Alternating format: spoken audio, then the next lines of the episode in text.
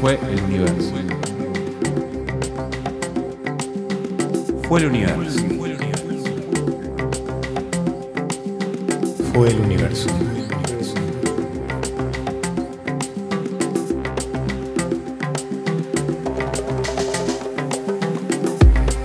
Hola, soy Andrés Brane, arroba despertate, por favor, nací libre, creé mis propios barrotes y ahora los ando rompiendo. Soy Joaquín Alterman, arroba Joaco Alterman, amante del saber, la verdad y la fiesta. Soy Nicolás Rosas, arroba Klaus Pinks, estudio periodismo, teatro y no paro de estudiar. Bienvenidos, bienvenidas, bienvenides. Esto es Fue el Universo. Hoy vamos a hablar de la muerte.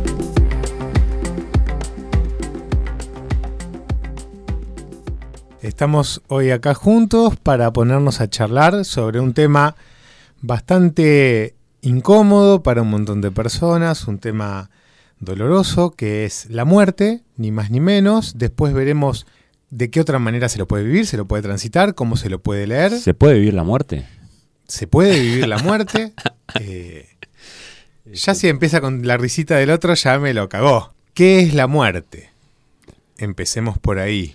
Creo que este podcast va a ser, va, la temática principal es sobre cómo es vista la muerte por las personas, por la cultura, o al menos por esta cultura que conocemos nosotros, que es la que nos toca vivir acá en Argentina, en La Plata, en Buenos Aires.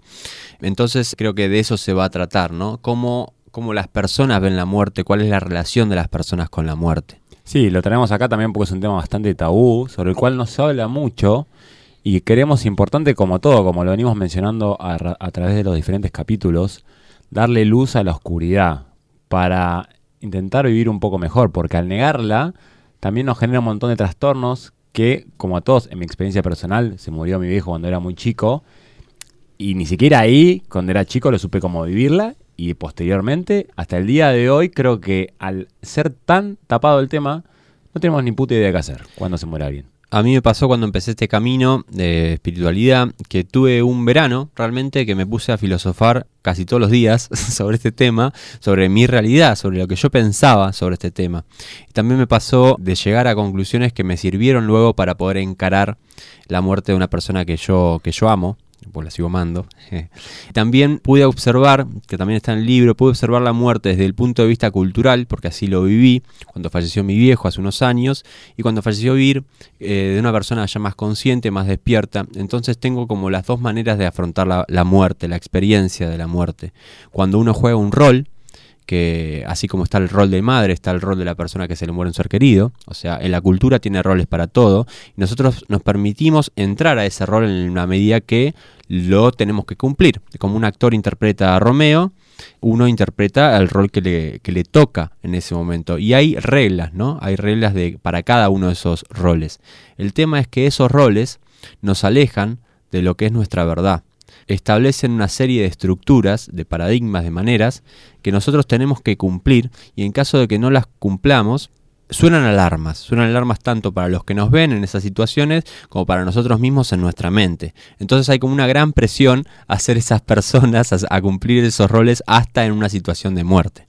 Vos decís tipo en un velorio, cuando llegás ahí y tenés que representar un papel o tenés que se supone que deberías actuar de una forma u otra, dada la situación de algo que tampoco, lo repito, no sabemos qué hacer. Digo, sí, en eso y en general también está el concepto del duelo que lo hablamos el otro día en la reunión de preproducción, porque esto es un equipo muy serio de mucho trabajo, que hablamos del duelo, ¿no? Y cómo el concepto del duelo, que para mí es una construcción social, tiene sus, sus estadios, ¿no? Uno va pasando de nivel a nivel, como si fuese un juego, hasta poder simplemente decir, no, ya está, ya, ya realicé el duelo pero no sé, a, a, mí no me pasó eso en ninguna de, las, de mis dos experiencias más cercanas.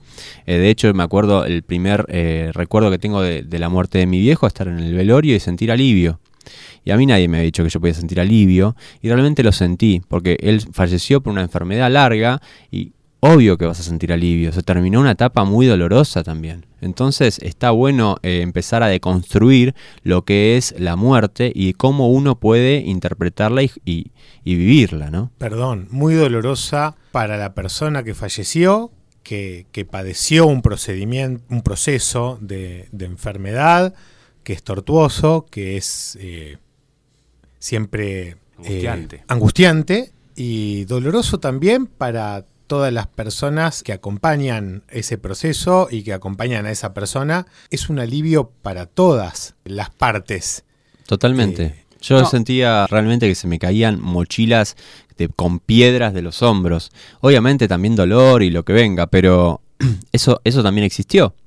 Y no sé si te dicen que puedes sentir alivio cuando se muere un ser querido o tu padre, ¿no? No, incluso creo que te agarra culpa si lo sentís. Como, ¿cómo puedo estar sintiendo esto que no se debería sentir? Yo no se lo dije a nadie, así que sí, se lo dije, me acuerdo, a un amigo solo que estábamos tomando un- una petaca de whisky en la vereda del velorio y le dije, che, la verdad que siento alivio. Fue como que la única persona que, que se lo pude compartir porque era un amigo que estaba atravesando una experiencia parecida a la mía.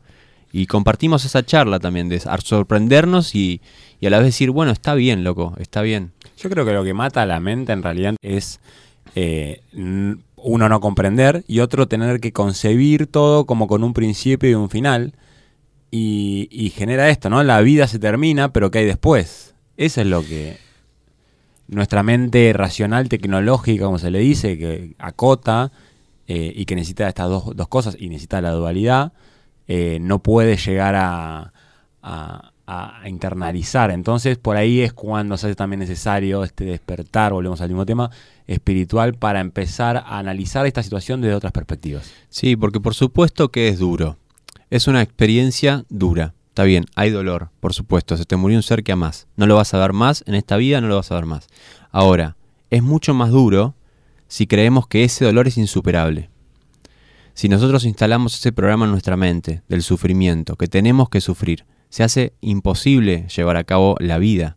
Entonces a eso vamos a apuntar con este podcast, a ver la muerte desde otro lado, un lado también que convenga para la vida, como decimos siempre, la espiritualidad, este camino, hace cuestionarse un montón de cosas y ver la manera más inteligente de poder afrontarlas, más evolutivas, ¿no? A ver, me va a costar armar, ¿eh? Guarda, porque me descoloca. Pienso esto, me quedé pensando en esto. Eh, si uno tuviera que elegir, evidentemente elegiría ni transitar momentos tan dolorosos. Uno, entre haber sentido alivio por la muerte de una persona que padeció tanto, o elegir que siga viva y divina y bien, elegís que siga viva, divina y bien. No, pero acá también está esta cuestión de, bueno, esta es la realidad, esto es lo que es, no se va a poder cambiar, no, lo puedo modificar. Sucedió esto, ¿de qué manera lo transito? Vos hablabas esta cuestión de, no está mencionada la posibilidad de sentir alivio. Y yo discutiría una cosa de lo que estaban acá diciendo sobre, sobre jugar un rol por mi presencia en, en los velorios que yo he experimentado, no en mis duelos personales, no en mi manera más privada de vivir una muerte, no al contrario, en todas. Mirá cómo me, cómo me descoloca este tema a mí, que me encanta tener todo armado, todo, todo bien esquematizado. Me resulta un tema angustiante. Yo no creo que tengamos, pero ni ninguna herramienta, ni puta herramienta de cómo manejar eh, estas situaciones. Creo que, No. eh, creo que nuestra manera de vivir eh, hoy nos dejó en pelotas con esto. Yo creo que eh, por eso es necesario este tipo de conversaciones que se empiecen a dar y por eso lo proponemos desde acá. Porque me hago preguntas yo y una de las preguntas que me hago es, como esto del alivio, ¿se puede ver la muerte de otra forma? Como por ejemplo los budistas eh, la ven, que ellos lo hacen una celebración y como un traspaso hacia una nueva vida, hacia un nuevo despertar. Porque si entendemos que quizás una frase que a mí me gusta mucho, o un, pens- un pensamiento que a mí me gusta mucho es, el bebé en la panza al nacer podría pensar que se está muriendo y sale a otro estado, a la vida. Los budistas tienen esa concepción de que al morir estás entrando a otro estado. Sí, la reencarnación, ¿no? Es como que es el fin de esta etapa, de, esta, de este plano, de esta vida, de esta vida humana. Yo vengo de, de una educación que me hizo ser eh, ateo y descreer de todo. Me costaba mucho incorporar estos conceptos a mi vida, pero bueno, la experiencia fue la que me hizo eh, integrarlos y realmente fue la experiencia y ese conocer al testigo, a mi ser, a mi, a mi esencia, lo que me hizo darme cuenta de que eso era infinito. Entonces, obviamente que la muerte es una experiencia que se puede ver de otra manera y yo lo que propongo siempre en, en cualquier experiencia de la vida es que la vivas con plena presencia, más con situaciones tan críticas como la muerte de un ser querido. Permitite estar plenamente presente, que fluyan tus emociones, pero no crees identidad a través del dolor. Eso es un concepto bastante importante, me parece. No te ates a un rol de víctima, no utilice los beneficios que tiene ese rol de víctimas sociales, porque también los tiene. Entonces, simplemente permití que las emociones del momento fluyan y ahí vas a aprender muchísimo de la situación. Confucio tiene una frase que dice que de tres maneras se puede aprender. En primer lugar, por la reflexión, que es la más noble, en segundo lugar por imitación, que es la más fácil, y en tercer lugar por la experiencia, que es la más amarga. Y es así, en las situaciones de dolor tan profundo se despierta una nueva cuestión, aprendemos, aprendemos muchísimo y realmente el ser se, se desarrolla. Yo cuando falleció Vir hace, hace un poco tiempo, me di cuenta que mi trabajo espiritual, que mi presencia realmente era elevada. ¿Por qué? Porque pude transitar todo un proceso de dolor de una manera muy armónica, muy bella. Encontré hasta belleza en esa situación y la gente no entendía una mierda. La gente que me venía a ver pensaba que yo todavía no había caído y me lo decían, bueno, pero no caíste. No, sí caí. Lo que pasa es que hoy lo puedo transitar de otra manera. Y realmente me puso muy feliz también de que así sea, porque me pareció que estaba repleta de amor la situación. ¿Mm? Yo aprendí eso que decís vos por el camino opuesto, negando completamente la muerte de mi viejo por muchos años para no sentirla. Y lo que me pasó fue que lo arrastré. O sea, a todo el momento que vos, que uno quiere negar esas sensaciones y no aceptarlas y no atravesarlas, no pasarlas por el cuerpo, quedan. En algún momento vas vas a tener que pasar. Y, y les aseguro que, que du- duele mucho durante mucho tiempo sin darte cuenta. Es como un ruido que está de fondo que solo te das cuenta cuando se apaga. Eso me- esa fue mi experiencia. Algo que te molestaba directamente lo ignoraste y lo dejaste ahí. Totalmente. como que lo ocultaste. Eso genera enfermedad, eso genera mucho estrés y después es una carga que si no liberás eh, a la larga te va a generar algo en el cuerpo, va a repercutir.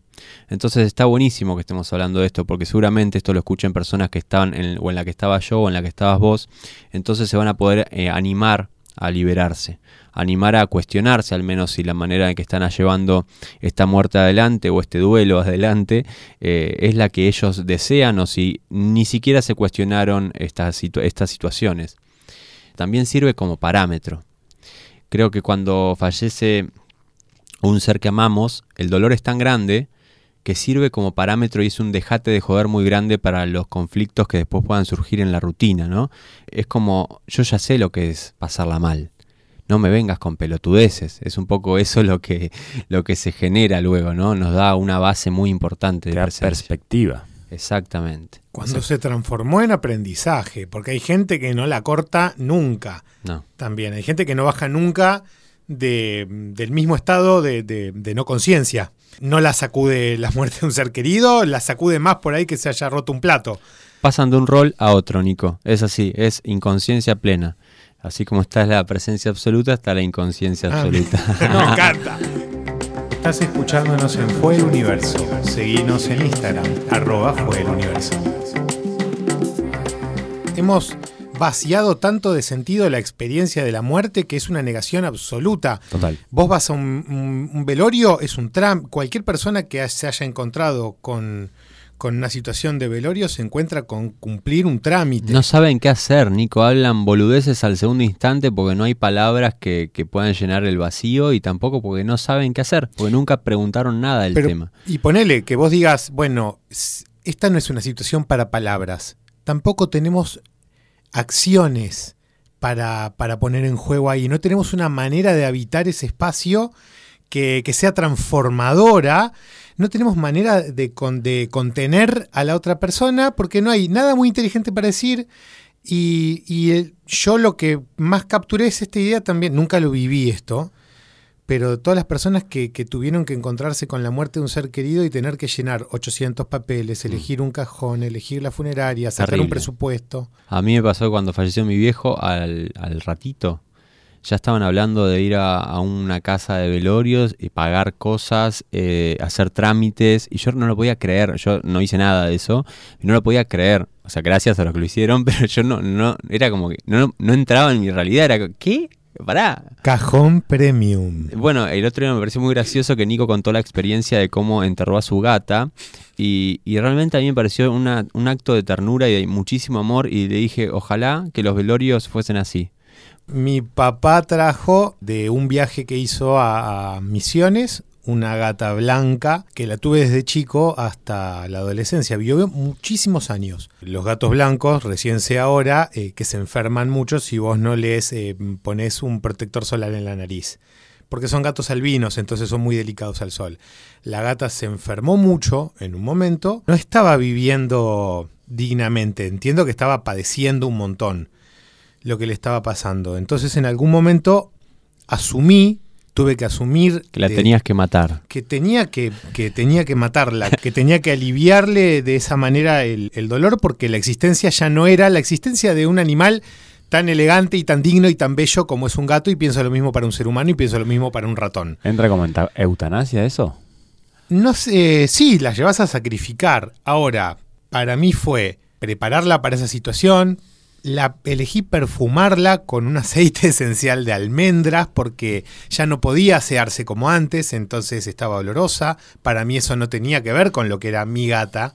La llevé y cuando me la devolvieron, fui a- al fondo del negocio de la casa de plantas de mi mamá, que había un parque muy grande. Hice un pozo ahí, la envolví y la enterré yo mismo, la tapé, me quedé ahí en silencio un rato, porque no había nada para decir, porque no había ningún papel para firmar. Pero estabas Mm. entregado 100% a la experiencia, ¿no? Total. Estabas plenamente ahí disfrutando también el momento. Eso es lo importante para mí. Entender que si uno vive la experiencia y se entrega a la experiencia, esa experiencia es bella. Porque lo que está pasando es hermoso. La experiencia de enterrar al gato con perfume, mirarlo, permitir la despedida, permitir las lágrimas, permitir que las emociones fluyan, es muy bello. Y es parte de la vida, no hay que negarlo. O sea, no estamos vivos si no, si no nos vamos a morir. Todos nos vamos a morir. Y mirá que te voy a marcar, porque ahí les tiro algo. Como no había nadie más, no había nadie a quien actuarle, ni nadie me estaba actuando a mí un estado emocional que por ahí no le estaba pasando. Y acá es donde yo voy que creo también, me parece que lo que no tenemos tampoco es, no sabemos cómo comportarnos frente a las demás personas en esa situación. Es de una incomodidad muy grande y donde todo queda mal, nada, funcio- nada funciona y sentimos que nada está funcionando. Eso es terrible. Hay algunos que dicen que el miedo a la muerte es el miedo más grande. Es el miedo de El los último miedos. miedo, claro. Y que todos los miedos en realidad, de alguna forma, remiten, remiten a ese. Sí. Cuando ese miedo se libera, lo que pasa es, a- es asombroso también, ¿no? Cuando la muerte es integrada, cuando la muerte es compañera de vida, de hecho, cuando uno sabe y, sabe realmente, porque uno puede, saber que se va a morir, porque todos sabemos eso, pero distinto es saber que te puedes morir hoy, que te puedes morir mañana. Entonces eso te da mucha fuerza para llevar adelante tu vida. Eh, con la muerte de Vira a mí me pasó que ella era mi compañera, entonces fue como que yo me muera. Y eso me hizo entender que realmente me podía morir al instante, mañana. Y eso me dio perspectiva para vivir y me dio mucho poder de hacer lo que yo quiera, de bancar mi verdad, porque si no es para quién estamos viviendo, ¿no? Acá me gusta siempre que nosotros hablamos de herramientas para que la gente pueda atravesar los momentos y creo que pensar a la muerte como una herramienta para vivir mejor es muy importante porque como esto que dijiste vos, como lo decís en el libro, como lo dice Paulo Coelho también, de que tenerla a la muerte al lado todo el tiempo para recordarte que estamos acá, que tenés una oportunidad más, que lo que tenés que hacer lo, lo debes hacer porque te podés morir o porque esa persona a la cual no le estás comunicando el amor o no le estás diciendo algo que tenés que decirle, te puede extinguir de un momento para otro. Si lo tuviésemos siempre presente, imagínate cómo sería la vida. ¿Cómo sería la vida sabiendo que te morís mañana? ¿Vas a, hacer- vas a hacer eso que tenés que hacer? ¿Lo vas a hacer seguro? Seguramente no te hagas un conflicto porque se te cae un vaso y se te rompe también, ¿no? Eso es como perspectiva, muchachos. Y, y poder, poder y fortaleza y valentía para asumir nuestra vida. Que la muerte nos enseñe a asumir nuestra vida. Vos dijiste una frase que me pareció tremenda, que es, cuando se murió fue como si yo me muriera. ¿Y en qué momento pudiste vos comprender que vos no te habías muerto? Era la persona con la que compartí ocho años de mi vida, entonces tenía mi edad. Se murió mi viejo de cáncer a los 65 años, se murió Vir, mi compañera, a los 29. Entonces a eso me refiero, como la cercanía de la experiencia, no decir me voy a morir de grande. ¿Por qué? ¿Quién te lo prometió? Claro, ¿a dónde se firmó eso? Eh, Te podés morir en cualquier momento. Y es así. No es que estoy diciendo algo que es así. O sea, te podés morir. Y está bien que así sea. Pero que eso te dé mucha fuerza para asumirte. Para vivir la vida que querés. Para no postergarte más. A eso me refiero. ¿Les puedo hacer una pregunta? Hay un mandato social muy fuerte, a mí siempre me puso incómodo con respecto a reconciliarse o volver a comunicarse o recontactarse con personas con las que uno no se habla, con personas que por ahí están en, el hospital ago- agonizantes, porque cuando se muera te vas a arrepentir. Porque tenés que resolver algo antes que después va a ser imposible de, de subsanar porque se acabó. Es un mandato social, es una careteada, es sanador más allá de Yo creo que es muy variable, depende de la situación de la persona, obviamente, pero tiene que ver mucho con si en realidad vos sentís adentro tuyo que hay algo que no está dicho o que esa persona necesita y que a vos te hace bien eso, pero por alguna traba cultural, por miedo, porque nunca se lo dijiste en tu, en tu vida, por odio, por ira por también. odio también, no lo haces. Entonces, en realidad, eh, no creo, o sea, tenés que escucharte a vos mismo, como siempre, escuchar qué, qué sentís. Yo creo que tampoco esperes a que la otra persona se esté por morir. Me parece muy importante que puedas estar en paz con cualquier persona de, de tu vida, porque es fundamental para que tu presente sea digno y transparente y liviano. Entonces, si mi pasado no está en paz, yo hoy no voy a poder estar completamente presente. Voy a tener como ataduras, anclajes en, en el pasado, en historias que quedaron.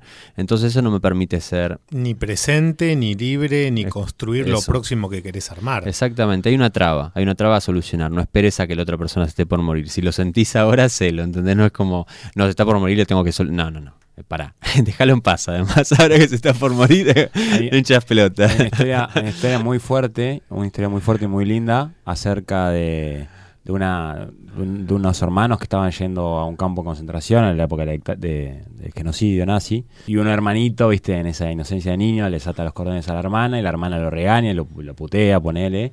Nunca más se vieron, ¿no? Bueno, es una historia medio trágica. Y la hermana después empezó a dar charlas por todo el mundo, ella sobrevivió y diciendo que desde ahí vivió diciéndole a, a las personas lo que realmente sentía. Porque dijo, la mi última frase como hermano fue una frase de odio, de enojo, y nunca, nunca, nunca sabes. También está bueno eso porque también hay muchas personas que se limitan de, para expresar el amor, ¿no?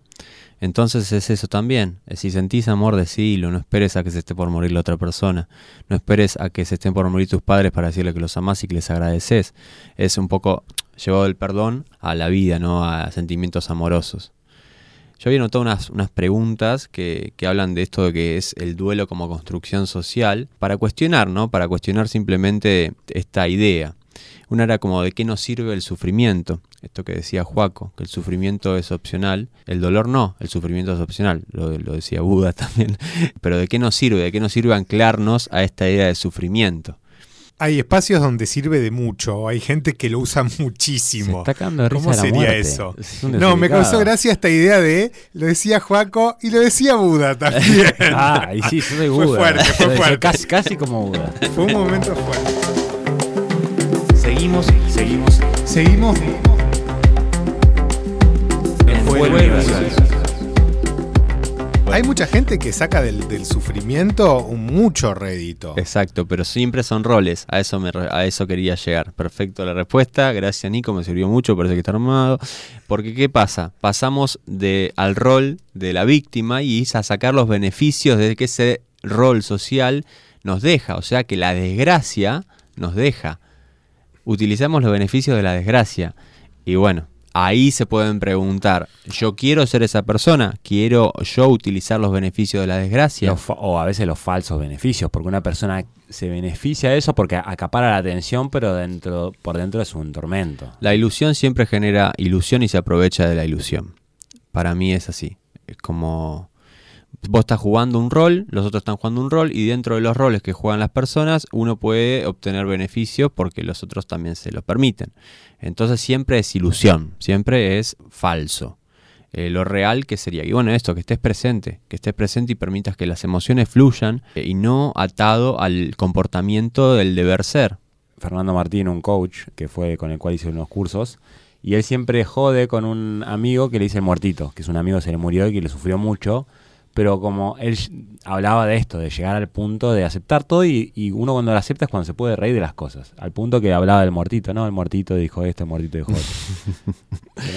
es, que, es que guarda, el, el humor negro ayuda muchísimo, eh, que está también muy, muy mal visto y, y siempre buscamos espacios de, de, lo no ofensivo, de lo políticamente correcto, de lo que esté pulido, eh, que sea elegante y que sea suave y que sea liso pero muchas veces el chiste más negro, la carcajada que descomprime, que relaja, es mucho más genuina, mucho más sanadora y, parte de asumir además que, lo que pasó ya está y no tiene vuelta atrás.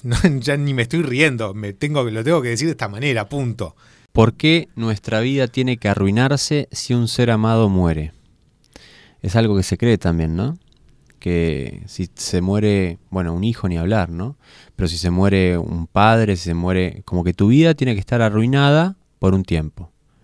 Porque si no está arruinada, también eh, no estás cumpliendo tu rol y genera movimiento, ¿no? Genera revuelo, como, mmm, ¿qué, ¿qué, le pasa a este? Mucha incomodidad.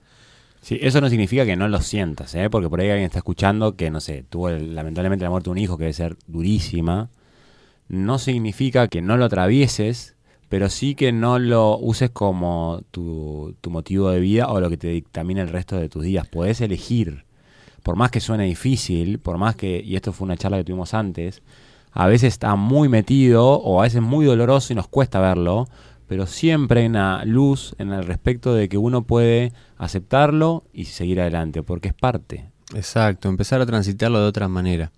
Obviamente que a esas personas eh, les deseamos la mejor luz y claridad para estos momentos, pero sepan que, pueden encontrar en estos espacios que siempre recomendamos salidas mucho más luminosas, eh, aprendizajes muy profundos y una comprensión también, porque en esto de la aceptación absoluta de la realidad se logra una comprensión de todos estos sucesos distinta a la que nos enseñan, a la que nos educan. Entonces son, son lugares que está bueno transitar desde este lado también y cuestionando y yendo hacia adentro más que nunca, ¿no?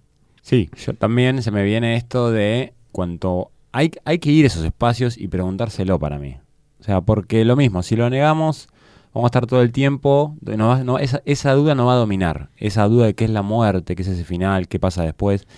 Y es lo que yo veo que se evidencia con esta situación de la pandemia, ¿no? Cuando a todos se nos despierta un miedo generalizado sobre la muerte tan presente, alimentado por los medios, ¿no? Creo yo, es cuando la gente entra en paranoia porque en realidad no lo tenemos resuelto, porque nunca nos metimos ahí y ahora te obligan a irte ahí y, estás en una que no sabes qué hacer, entre el, el instinto de supervivencia que se activa, a ver cómo, so, cómo sobrevivo ante una situación catastrófica, y la racionalidad.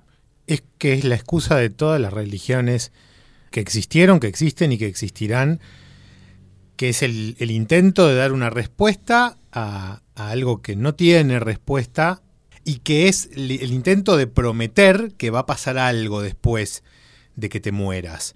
Entonces, toda situación que te hace otra vez recordar que te vas a morir, o que es posible que te pase, o es que es posible que te toque, genera pánico, genera terror, genera rechazo. Creo que hay gente que, vive todo el tiempo con, la muerte como tema presente y hay personas que la viven negando también todo el tiempo. Hay personas que no se hacen cargo de esa limitación, no porque tienen un miedo trabajado, superado, sino simplemente porque se creen invulnerables, eternas, perfectas, porque están atrapadas en su propia soberbia. La incomprensión de la situación de la muerte en sí para mí también remite a la, a la, incapacidad de nuestra mente de poder analizar estos temas y es cuando se hace importante activar la otra inteligencia, que es la inteligencia del ser.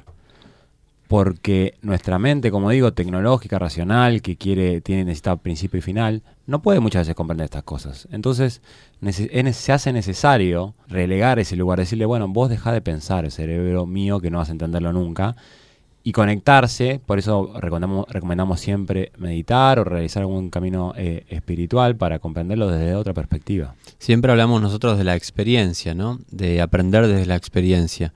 Y ahí en esa experiencia es donde la mente racional cede, porque te está pasando, te está sucediendo, lo estás viendo, lo estás sintiendo. Entonces la mente racional simplemente tiene que callarse y observar y entender siempre cuestionar las maneras, cuestionar si lo que estoy eligiendo me sirve o no me sirve, o puedo vivirlo de una manera distinta, de una manera eh, evolutiva, de aprendizaje. Una pregunta más sería ¿por qué justificamos el dolor o la angustia mediante el amor que le teníamos a una persona? O sea, cuanto más amamos a una persona parece que más debemos sufrir y más tiempo también debemos sufrir, ¿no? Eso es como una idea cultural, a eso, por eso la traigo. Y, esto, ¿no? Si no sufrimos, si no, si no hay una atadura a este dolor, si eso no, no sucede, de nuevo... No hubo amor verdadero. No hubo amor verdadero. Entonces, eh, a mí me ha pasado también que gente me diga eso, como, bueno, pero vos ya no estabas con ella, así que... Claro, que es de una, es de una simpleza terrible. Creo que parte de la, como esa fantasía, nosotros somos muy determinantes y muy deterministas con nuestras expresiones y para muchas cosas solemos decir, incluso para cosas que son terribles, la muerte es terrible obviamente, pero esa idea de decir, bueno, esto me arruinó para toda la vida, esto me cagó toda mi vida. Si lo decretas así, créeme que va a pasar, ¿eh? Claro. Así como, eh, por ejemplo, yo soy de los que a mí si me venís con un mensaje muy positivo ya lo rechazo porque me causa, me, río, me, posiciono en contra. A mí si me decís una huevada, viste, de pensar en positivo, yo ya me hinché las pelotas. Pero, guarda, cuando sin darte cuenta vas por el otro lado y estás haciendo lo mismo y, y decretás lo negativo y decís, esto, me, esto te va a arruinar toda la vida, esto me arruinó toda mi vida, también estás haciendo lo mismo y como no, no me lo estoy cuestionando por ahí ese. Son programas, programas culturales, sociales, que nosotros instalamos en nuestra cabeza. O sea, elegimos que eso es la verdad, porque lo elegimos, porque yo te puedo decir mil programas que no son ese para vivir un dolor, para vivir este, este sufrimiento, si se quiere. Entonces, si nosotros creemos que eso es verdad y lo instalamos como la verdad en nuestra cabeza, ese decreto, ese programa, ahí va a quedar y nuestra mente, los mecanismos mentales van a responder a ese programa. Es como una computadora. Y para que esto eh, no, no vuelva a suceder, lo que hay que hacer es formatear. ¿Dónde se formatea, Juaco? ¿En qué estado? ¿En estado meditativo o no? Estado meditativo. Por eso siempre vamos a volver a lo mismo, a que prueben la meditación, prueben conocer el estado de plena presencia y ahí en ese momento se van a dar cuenta todo esto que venimos nombrando podcast tras podcast. Y si todo esto eh, no, les, no les convence, si lo de tomar responsabilidad, que es el camino que siempre decimos, ¿no? Hacerte dueño de tu propia vida, no les resuena, no les resonó todo lo que hablamos, pueden hacerla más fácil y echarle la culpa al universo. Fue el universo. Fue el universo. Fue el universo. Gracias por escucharnos. Si te gustó y pensás que puede inspirar a otros, si pensás que te sirvió, compartilo. Seguinos en Instagram, arroba fue el universo.